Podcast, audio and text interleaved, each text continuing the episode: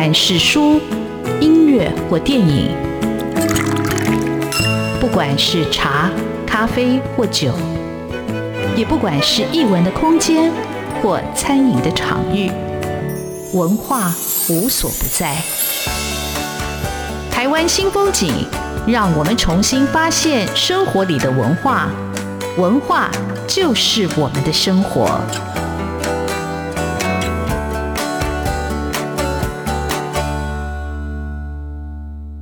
台湾新风景，我是主持人廖志峰。文学艺术丰富了我们的视野，滋润了我们的心灵，而文化就是我们的生活。各位听众朋友，大家好。今天为各位听众朋友邀请到的来宾是作家李桐豪。那桐豪，我认识他有几年了。那桐豪其实成名非常早，而且他其实有呃一直得到很多的一个读者在追踪。但是他其实出书的速度频率，呃，以我来看其实算少的。所以最近同豪出了两本书，我想我一定要找他来上。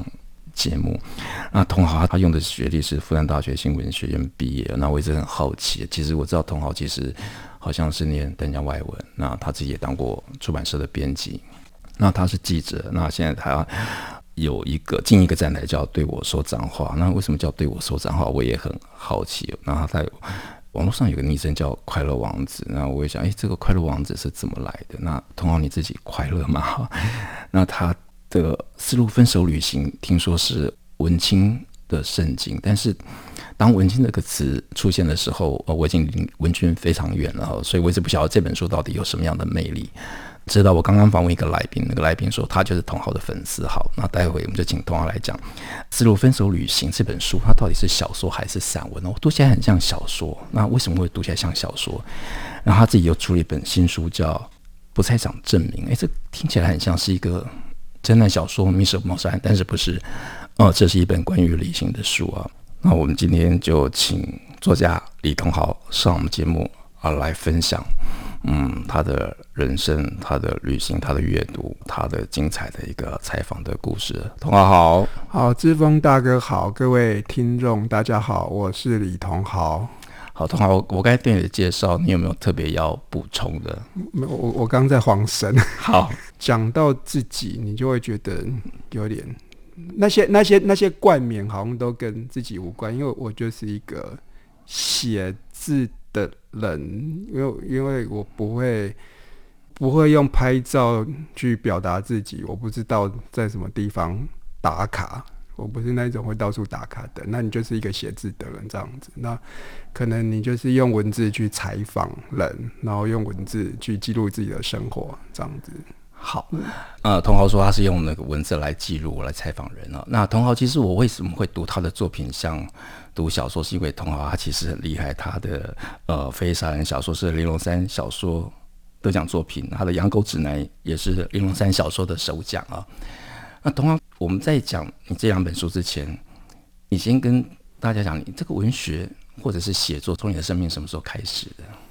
应该是讲说你，你你会先是一个读者，然后再变成一个写作者。那当然是这中间是有历程嘛。对。然后你一定是一个先是喜欢听故事的人，然后。故事，所以我会觉得我的阅读最早都一定是故事书。我对读书这件事情就是读故事书，除了它就是教科书以外，国语课本、数学课本、自然课本之外的书，对我来讲都是故事书。然后你就会先把学校图书馆的书都给先搜罗一遍，这样子。那你到你你认识的字比较多了，可能是小学四五年级啊，你会发现。有一个地方叫做漫画小说出租店，对，然后你就会开始会很没有，我觉得那时候的是那种阅读是没有年龄分级这一件事情的。那个时候你会觉得阅读是有力量，是从什么时候开始呢？我就记得我们小学那个时候就琼瑶的呃小说，他从三丁店他就是反攻到电视圈里面去。然后会有那时候就刘雪华秦汉嘛，会有几度夕阳红，烟雨蒙蒙那件事情。那那个那时候看电视是非常不像，就是我觉得是那种在在南部长大嘛，那种邻里关系其实是比较亲密，就会八点档，你就要跑到邻居家去看电视，你就可能是好几家的小孩，你就坐在人家家客厅看电视，然后就看一看，然后哎，就看完就啊，这好好看，然后就是下一集要演什么，下一集要讲哦，不单单是琼瑶的八点档，甚至还有金庸的武侠剧啊，或是什么，那当然他们就是像像金庸的武侠剧，或是那个。他就会在一个小突然就结束，那预知后事，你就只能到明天才知道发生什么事情。但你那时候你突然会有一项本领，你就会那种那种在演完就预告的时候，你就会说：“哦，张含烟跳到湖里，他不会死，他会再回来。”那他说：“你怎么会知道？”因为就说：“因为我有看书。”你就突然掌握到看书这件事情会让你受到欢迎。然后那个是为什么？就是就是出租店呢，你就会去找。哦，烟雨蒙蒙，几度夕阳红，就是那那些书，你就会先去看过。那我觉得那时候其实没有什么暴雷这件事情。那个你反而因为大家大家那种你观看的时间点是是那种齐头式的平等，它不是像现在就是大家是是有所谓的时差。我今天看华灯初上，有人都还没有看，然后就会变是就是，所以大家都一样。所以你作为一个，你可以去更加讲说。下来会去演什么这件事情是一件很酷的。那那是我我觉得最早的阅读大概都是这个吧。嗯，所以你在租店租的就是琼瑶，然后都都有，还有就是还有志峰大哥您最喜欢的古龙、金庸啊，对啊，那种什么就是小李飞刀啊，或者是什么愤怒的小马，就是你几乎你可以该看的都都看了这样子，就是应该是讲说看。故事书这件事情，那你当然是你，你那个你那个系统还会再更更分类到，你看完那些，你就会觉得，哎、开始会看三毛，然后看看袁琼琼，看朱天文，就是你会开始对文字会觉得这样写好像会比较好一点，这样子。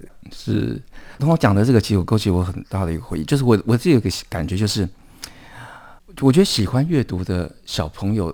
多少是感觉比较孤独的吧？就我不晓得，我那个时候其实就会想要躲到自己的世界里头来，然后可能就是漫画、小说或者住书店。我那时候很不爱玩，但是同学又跟我不太一样，我同学非常喜欢运动。我没有人没有，那那是很后面的 的某一种自我弥补。但我后来你想说，嗯、呃，孤独的小孩喜欢阅读，我后来有一段时间，我自己还还没有搞清楚，那到底是一个鸡生蛋还是蛋生鸡的关系？到底是？你是先是一个孤独的孩子呢，那你才会喜欢阅读，还是因为阅读让你变得跟别人不一样，你就会越来越来越孤独？这件事情我没有搞清楚，但在某一个时期，我确实是把金庸当成是少年成长小说来看，因为他所有的人物，像呃，好，比方说杨过或是张无忌，我最看到最血脉喷张的。段落就是英雄大会或是光明顶，然后那些段落是意味着什么？它前面都会有一个铺排，就是他会被瞧不起，然后他会被冷落，没有人看得起他，但他会有一个大放异彩的时刻。然后那个那个就是你会在你青春期，就可能十四五岁的时候，你就是那种考试成绩都不好，然后运动什么什么也都不好。那你看那些书，看到那个段落，就觉得。这是你的投射，你想要变成那样子的人，从文学里面得到力量吧。嗯、是，呃，东豪刚才讲，他少年时候喜欢金庸，但是我觉得这个金庸跟了他生命很长的一段时间了。他甚至在呃《丝路分手旅行》，他也带了金庸，他带了一个浓缩版的，不是应该小日本的一个《倚天屠龙记》。是因为我那时候在中国读书，然后中国它是一个，它真的是一个。你要想说它是共产国家的美德吗？还是什么东西？那虽然上讲是很政治不正确，可是我觉得那是一个他什么东西都可以去盗版的年代。然后他们盗版以后，他们的创意，那个因为我买那个书是在我们学校，他会有那种三轮车小贩，然后会盗版各式各样的书。然后像金庸，他会用，他就等于五本，他合订成一本，那个字都小到一个不行，然后纸张都会。就是很就像报纸一样的东西这样子，像一叠草纸，然后就印在上面。那你看完就可以丢，又很便宜，一本大概才八块十块人民币吧的那种价格。好，我看你就带着这个书就上路。但是在我们讲你带着书上路之前，我就很好奇，你那时候当初什么样的机缘就跑到那边？你本来是念外文文学，然后跑到念新闻，是是为什么会到那边选择念新闻？我去中国读书大概是二零零二年左右，我觉得那个是应该是台湾的第一波中国热，然后你就会看那时候整个铺天盖地都在介绍。就是那种华夏，就是那种就是锦绣河山啊，或者是什么，然后陈文茜她就会就是讲的绘声绘，然后这就是一个留着奶与蜜的地方。但你就会想说，那你与其听人去讲天花乱坠，你还不如亲眼去看一下。那加上在那个时候，我觉得是我们如果在出了社会一两年，就是尤其是念文学院的，我不知道别人是怎样，但他会觉得。哦，我想要去继续去念一个硕士，念一个什么东西？就是你想要去逃避社会化这一件事情。他说：“那我去读书好了。”好，我就去那边读书。我们这里先休息一下，我们待会就请同学来讲，从这个逃避社会化读书到开展了一场分手的旅行，到底这本分手旅行在讲什么？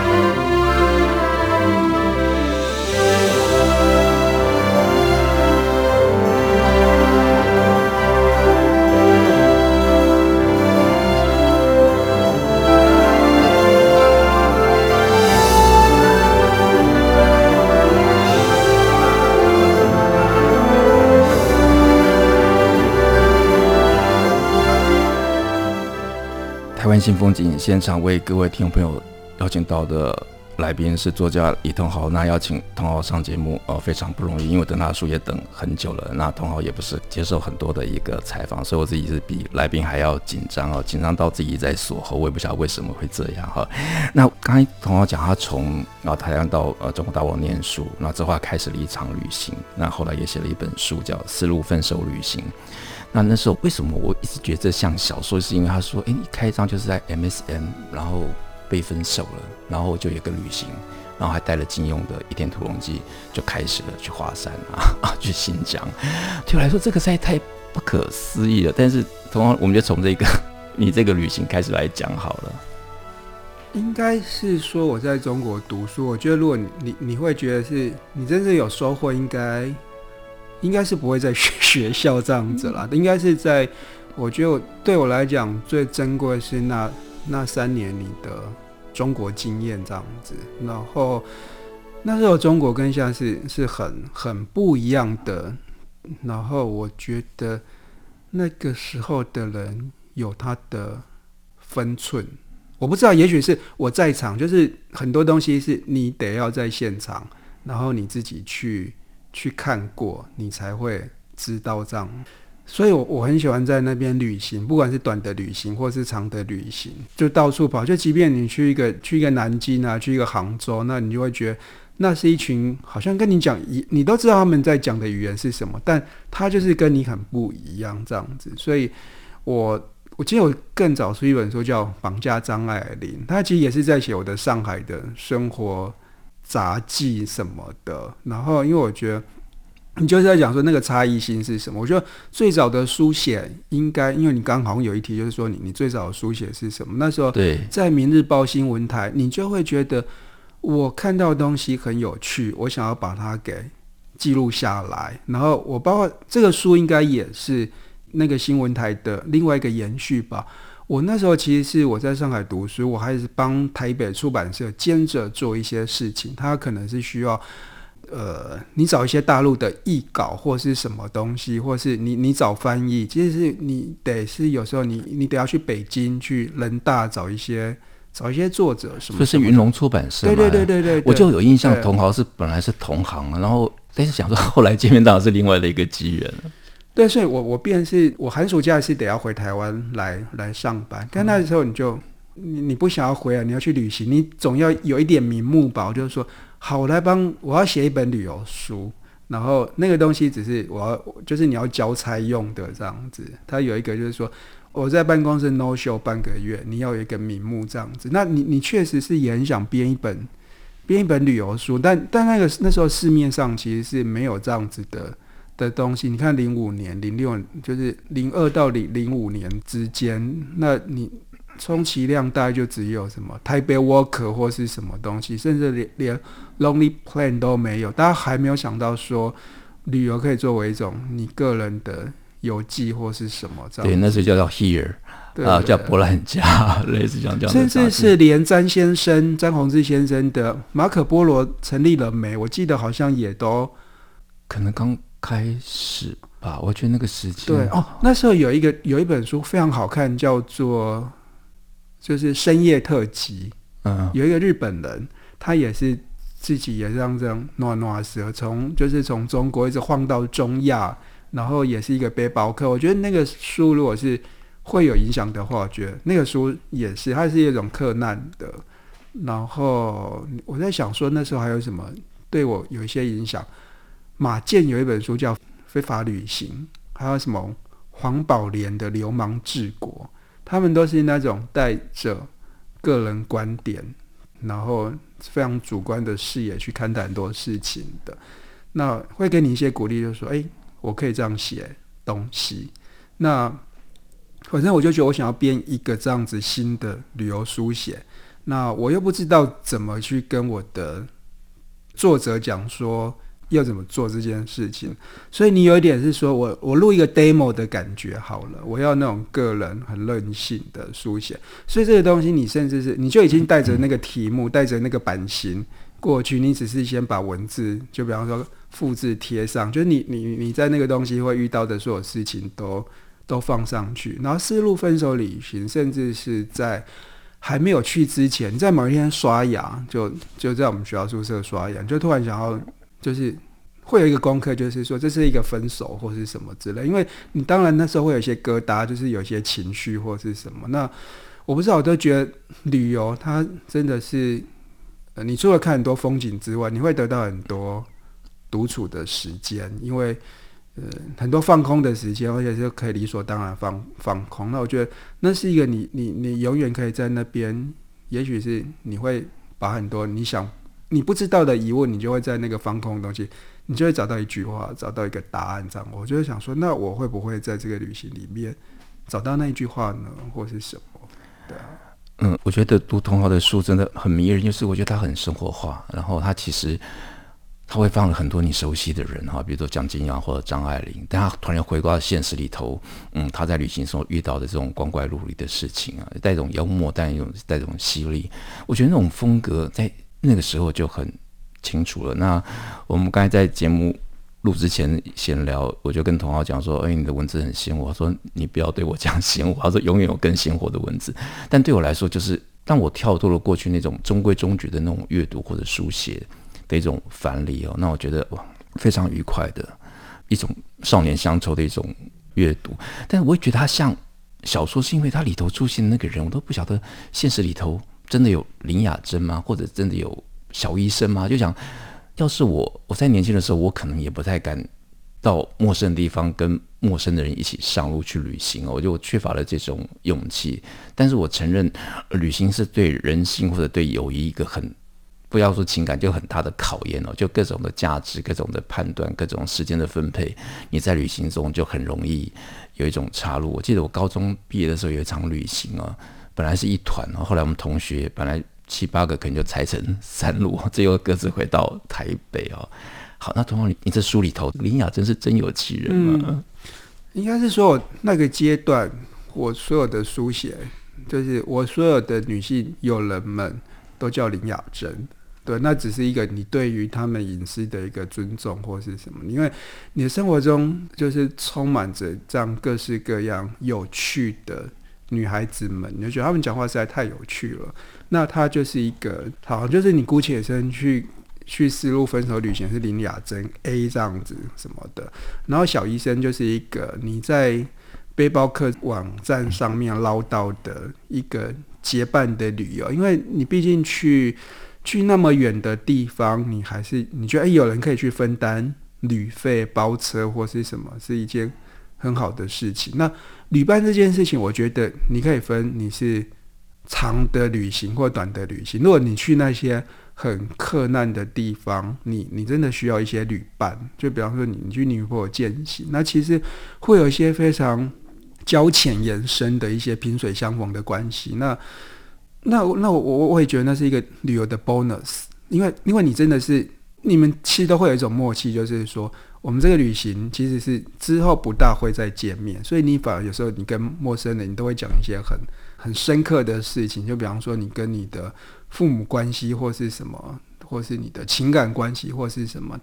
但那个前提就是是说你们不会再再联络或是什么。那短的旅行我真的就不建议你要找伙伴，就是闺蜜或什么东西，比方说去东京、去曼谷，那个那个超容易吵架，除非是你们真的默契很好或是什么，就不然一个要买东西，一个要要在旅馆休息，那个那个那个真的是会很考验友谊这样。好，所以我从来不敢轻易考验。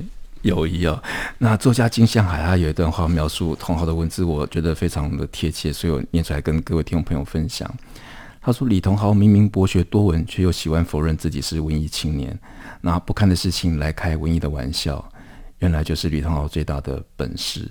文字往往看来华丽如公主开演唱会，有时候让你觉得自己是王子，更多时候让你发觉自己也不过是只青蛙。那同豪的文字，我想。”各位听众朋友，一定要找时间去找来看，非常值得读。我觉得要给你很多的一个启示跟启发。我们这里先休息一下。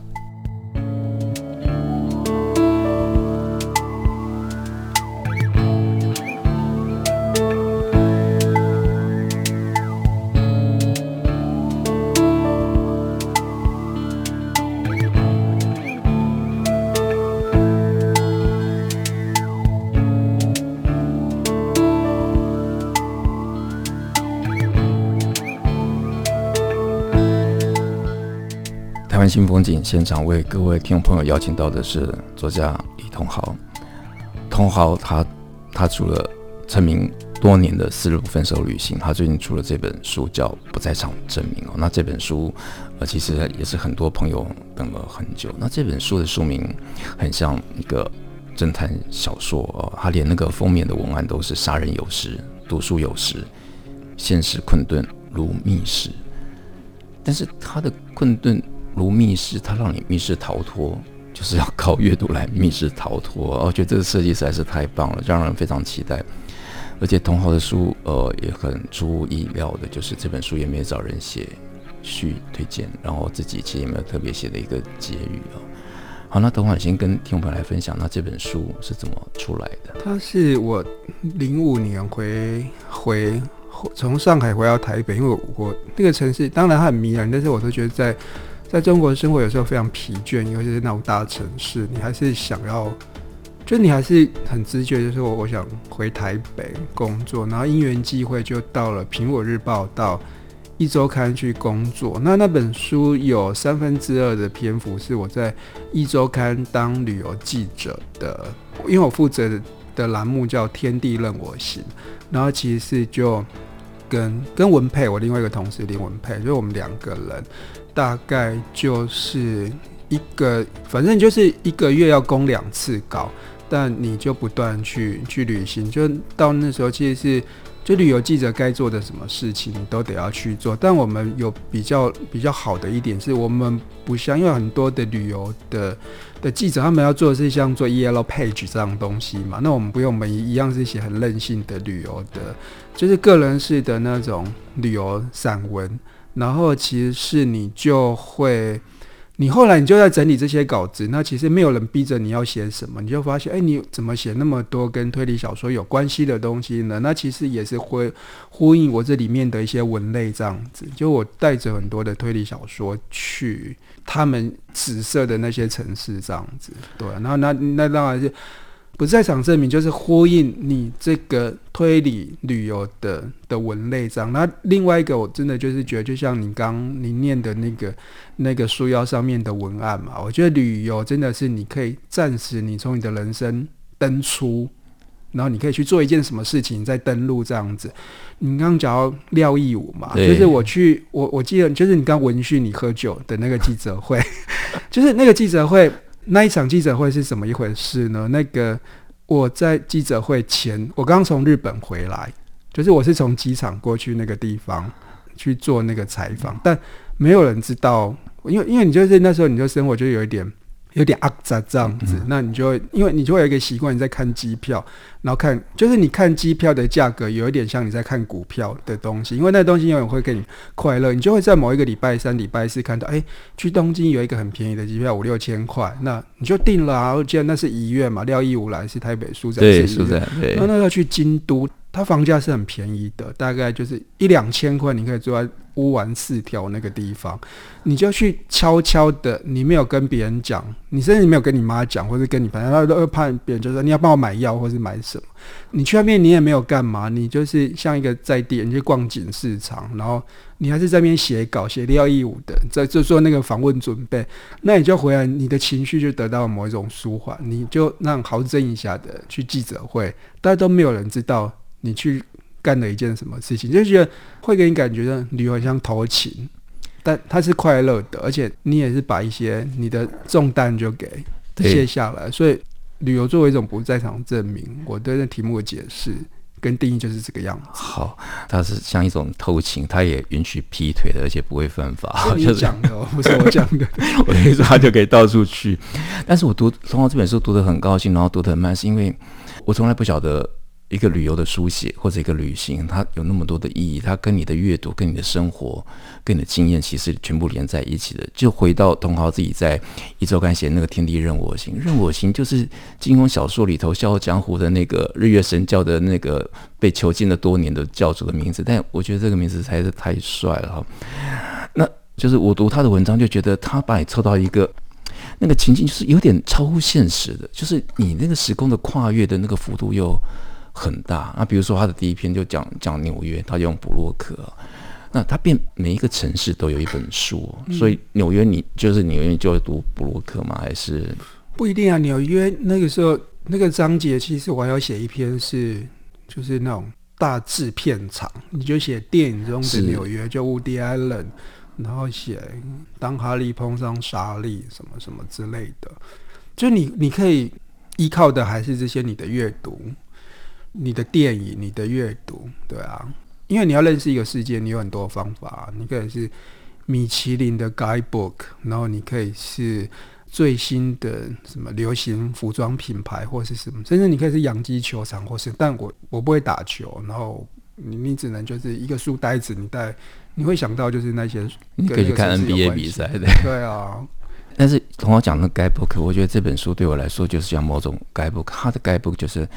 他去的那个城市，然后他这边做的阅读，他会勾连到他的电影，所以很多的你过去看的，在这本书里头，他连接，但他其实又把你拉回到现实。我说这是一个不断展开又不断回来的一一本书，呃，因为今天时间的关系，没办法让通豪讲。更多那采访通豪，我觉得是在我主持节目来压力最大。我想采访一个资深的记者啊，他其实非常有经验的。那我就做一个读者，一个粉丝，来请他来上节目来分享。那同样在最后的一分钟，你希望听众朋友可以从你的书得到什么？没有，因为这本书的完成应该是得益于去年三级警戒嘛。因为真的是整个环境就像一个大密室，那我就把这个稿子给。整理出来，因为你就不断的啊，我去过这些地方，我去过那些地方。那我觉得不要讲说这个说，应该就是想说，所有的阅读，所有的电影，它都是像某一种不在场证明，它真的就是一张登机证，然后带你去一个梦想的应许之地，这样子。好。谢谢同豪，这个机遇太好了，它就像是一个登记证了。其实书里头同豪所有去过的地方，我几乎都没去过，所以我只好靠这本书来登记。谢谢同豪，谢谢谢谢。